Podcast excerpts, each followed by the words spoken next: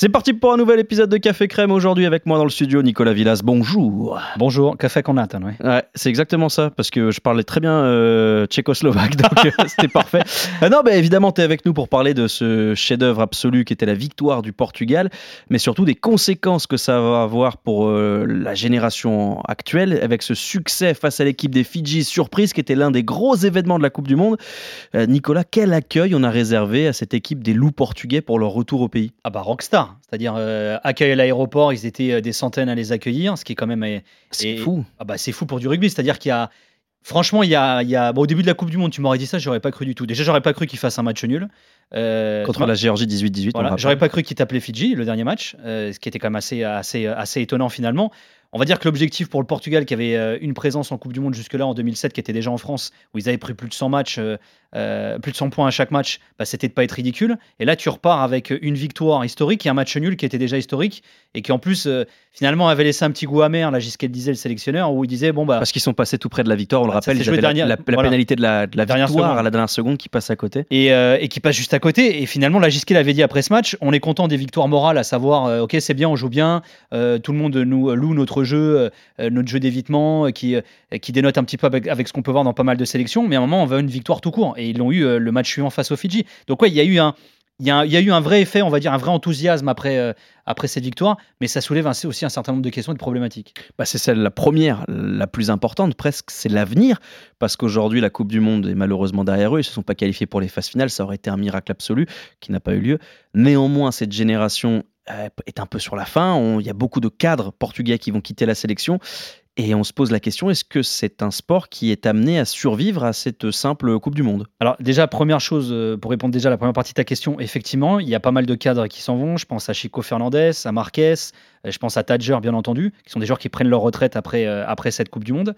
Euh, je lisais un papier euh, ce matin là-dessus, il disait que déjà la première mission du nouveau sélectionneur, qui est aussi un Français, euh, ça va être justement de refaire, de repenser la première ligne. Donc ce qui est quand même déjà un, un sacré taf. Oui, bien sûr. Et puis c'est une clé du rugby, on Voilà. le sait. Donc ce qui déjà va être un sacré taf. Et après derrière ça, alors ce qui est très intéressant, et moi, alors pour le coup, moi qui suis vraiment le foot portugais, euh, et finalement quand tu suis le foot, tu suis les autres sports, parce que tu t'es amené à lire les trois quotidiens sportifs, puisqu'il y en a trois au Portugal, qui font euh, entre 50 et 70 pages. Et qui font entre 90 et 95% de foot. Voilà.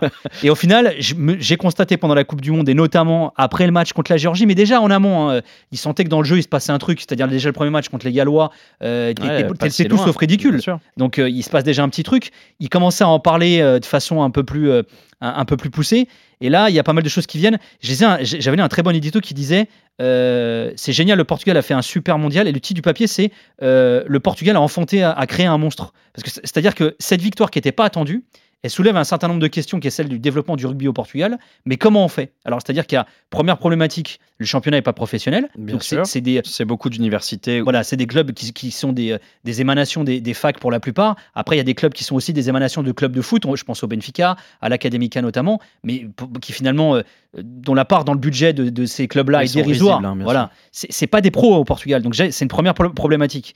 Et Thomas Moraes, qui, euh, qui était le sélectionneur du Portugal en 2007, qui en plus, alors ça aussi, je trouve c'est un symbole assez fort, qui aujourd'hui a des fonctions au Sporting, qui est un gros club de foot, qui est un club omni mais de foot, mais qui est responsable de la formation d'une façon générale, mais qui est surtout dédié au football. Donc tu as un mec du rugby qui était sé- sélectionneur du rugby, qui gère la formation au Sporting. Ça en dit long sur la façon dont on conçoit le sport au Voilà. Portugal. Et tout est, si tu veux, vampirisé par le football, même si lui il ne s'occupe pas que du foot, mais euh, une grande partie de son boulot est là. Euh, et et lui-même le dit, il dit aujourd'hui, euh, c'est bien que le Portugal ait fait ça, mais il va falloir qu'on se pose des vraies questions. Comment on va pouvoir développer le, le foot? Euh, je, je reviens à ta toute première question. L'accueil que les, euh, les, les loups, les lobes ont eu au Portugal, ça a été aussi d'être reçu par le président de la République, par euh, Marcelo euh, Rebelo de Sousa. Ça aussi, c'est un symbole qui est fort. Et ben l'un des joueurs, euh, je crois que c'est Appleton qui a dit à, Marcelo, de la sélection il a dit euh, maintenant, nous, ce qu'on souhaiterait, la première chose, c'est d'avoir un stade où on puisse jouer. Parce que quand ils vont aller voir, ils vont toquer à la porte des footballeurs en disant S'il vous plaît, je peux avoir votre stade? Euh, Alors, déjà, la plupart des clubs, ils n'ont pas le budget pour avoir des belles pelouses. Quand ils voient les rugbymen arriver, si tu veux, ils leur disaient Ouais, 25 sangliers Allez, ouais, pour, voilà. tout dé- dé- pour tout défoncer. Ciao, ciao, tu vois. Donc, euh, des- en gros, démerdez-vous. Sachant que tu as des clubs de foot qui l'air déjà d'a- d'avoir des pelouses et des stades, c'est une vraie problématique. Et le souci que tu as derrière tout ça, c'est aussi la réalité de la plupart des clubs portugais. C'est-à-dire que on parle de Benfica, Porto Sporting, voire Braga, qui sont des gros clubs, mais l'immense majorité des clubs de football portugais, c'est de la survie. bah voilà, ils peinent à, à- à boucler leur budget. Donc imagine les autres sports, donc imagine le rugby. Donc si tu veux, il y a un effet de, de, de ruissellement finalement par rapport à ça. Mais ce qui est cool, c'est que grâce à la sélection du rugby, euh, c'est le sport portugais qui doit aujourd'hui euh, se tourner ça- vers les institutions. Ça met en lumière les, les Le défauts problème, et les problèmes qu'il peut y avoir au Portugal, et notamment pour toutes les cellules omnisport.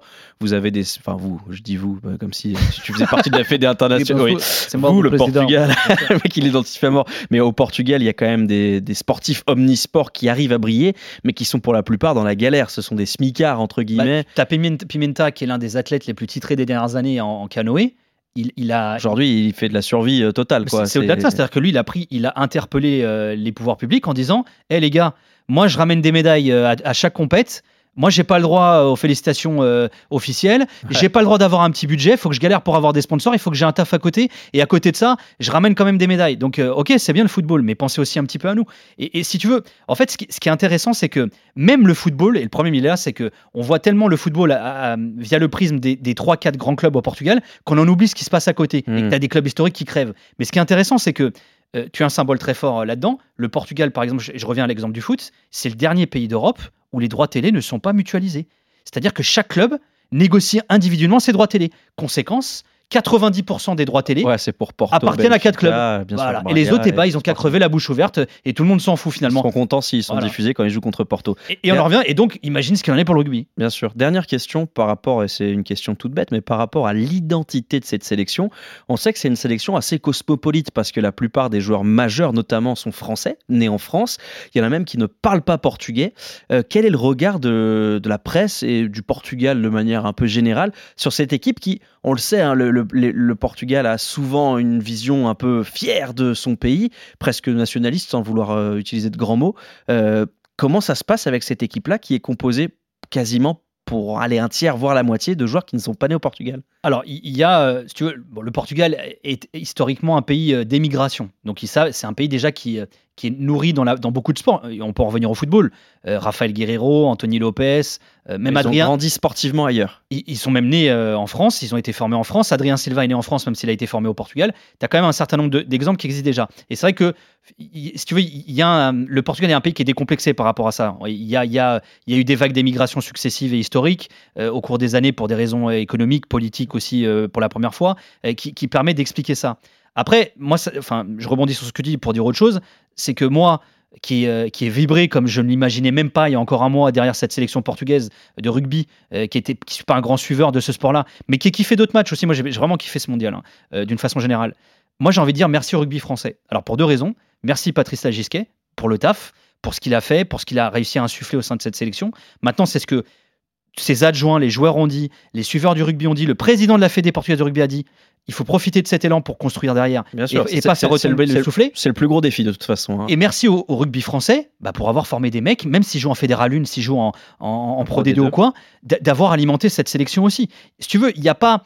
Il n'y a pas de complexe à avoir, puisque de toute façon, le rugby portugais n'est pas professionnalisé. Donc, tu es bien obligé d'aller euh, piocher ailleurs. Et puis, euh, moi, je pense que euh, c'est aussi ça ce qui fait la force de ces Coupes du Monde. On va dire, ouais, mais tu te rends compte, aujourd'hui, le rugby, il y a encore trop d'écart entre les nations. Ouais, ok, mais tu vois, le fait euh, d'avoir un Portugal qui se qualifie à la Coupe du Monde de rugby, bah, tu as des mecs qui sont en Pro D2 ou en Fédéral 1 qui n'auraient jamais eu leur chance, euh, tu vois, en équipe nationale française, dans, le 15 de France, qui vont C'est jouer le ailleurs. cas de Vincent Pinto qui a été champion du monde des moins de 20 Et qui a, été- qui a Et fait un mondial fabuleux. et qui a été titulaire pour le premier match, qui a été remplaçant pour le dernier décisif.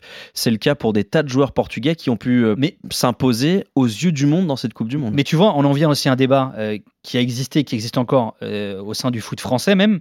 Tu vois, en- la DTN, pendant un certain moment, s'est posé des questions de façon très nauséabonde, notamment la question des quotas. Ouais, Est-ce que nous, on est là pour former des joueurs qui jouent pour d'autres nations? Bah écoutez, soyez heureux, soyez fiers de former des joueurs qui peuvent porter le maillot d'autres équipes nationales. Et Et, puis- c'est ce qu'a fait le rugby, c'est ce que fait le foot, c'est ce que font tous les sports. Et le Portugais, les Portugais, la formation, et j'en reviens au foot, ils ont formé des joueurs euh, pour l'Angola qu'ils ont affronté en Coupe du Monde en 2010, mais ça leur a pas posé de problème, ils étaient même fiers de ça, tu vois. Bien sûr. Donc il n'y a pas de problème d'identité. et Non, tant mieux. non, au contraire, c'est un pays d'émigration encore une fois. C'est un pays, enfin, le Portugal est un pays qui a été un pays euh, qui a une histoire coloniale, euh, qui aujourd'hui a une histoire euh, où, finalement les rapports ont tendance à s'inverser, à savoir c'est les Angolais qui investissent au Portugal, c'est les Brésiliens qui, qui injectent de l'argent qui est très important pour l'économie et le sport également au Portugal. Et aujourd'hui, il n'y a pas de complexe à ça, il n'y a pas de complexe à avoir par rapport à ça justement. Eh bien, merci beaucoup, Nicolas Villas, qui, euh, bon, on le rappelle, euh, est notre spécialiste sport portugais. Avant, on disait foot portugais, maintenant je- c'est Omni, quoi. Ouais, voilà, je pense que je vais mettre au- le couteau suisse. Voilà, euh, Portugais. Portugais, voilà. le, le- je sais pas comment un- on dit. En fait, c'est un couteau. euh, Moitié suisse. En fait, c'est une lame avec une moustache. Voilà, simplement. Merci beaucoup, Nicolas, pour le plus long café crème de l'histoire de café crème, mais ça valait la peine. Franchement, c'était cool. Et puis, nous, on se retrouve dès demain pour un nouvel épisode. En attendant, bah, vous avez tout le contenu de la Coupe du Monde RMC à retrouver en digital ou en linéaire. À demain. Ciao à tous.